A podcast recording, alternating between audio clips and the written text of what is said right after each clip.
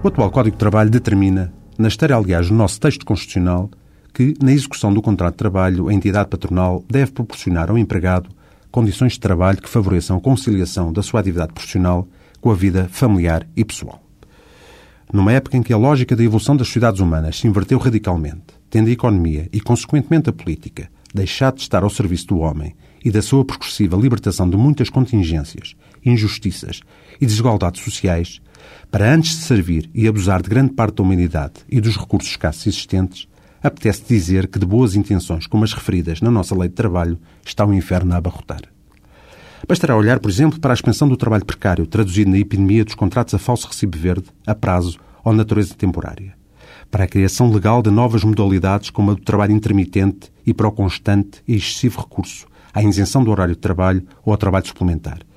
Anunciando-se para um futuro próximo a salvadora flexi-segurança, onde os trabalhadores poderão saltitar felizes de emprego em emprego. Também a enorme elasticidade dada aos horários e períodos de trabalho em que os empregados podem laborar até 12 horas diárias e por temporadas consideráveis, bem como a difusão do trabalho por turnos e o crescente número de empresas que se mantêm em permanente atividade, mitigam bastante a pretendida conciliação entre profissão e família. A movimentação geográfica do trabalhador, legal e contratualmente consentida,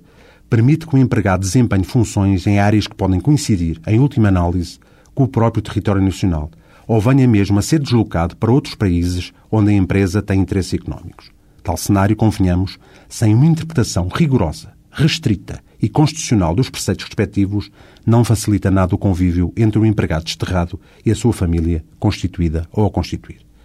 Se juntarmos ao descrito cenário as possibilidades de compensação em tempo livre e não em dinheiro vivo do trabalho suplementar ou em regime de banco de horas, o aumento do desemprego, nomeadamente longa duração, o alargamento do período da vida ativa e a redução dos valores das pensões de reforma, as restrições ao nível do apoio judiciário e do acesso ao direito, bem como, finalmente, as vozes autorizadas só encontram como solução para a atual crise. A redução generalizada dos salários, então está consumado o feliz divórcio entre família e trabalho.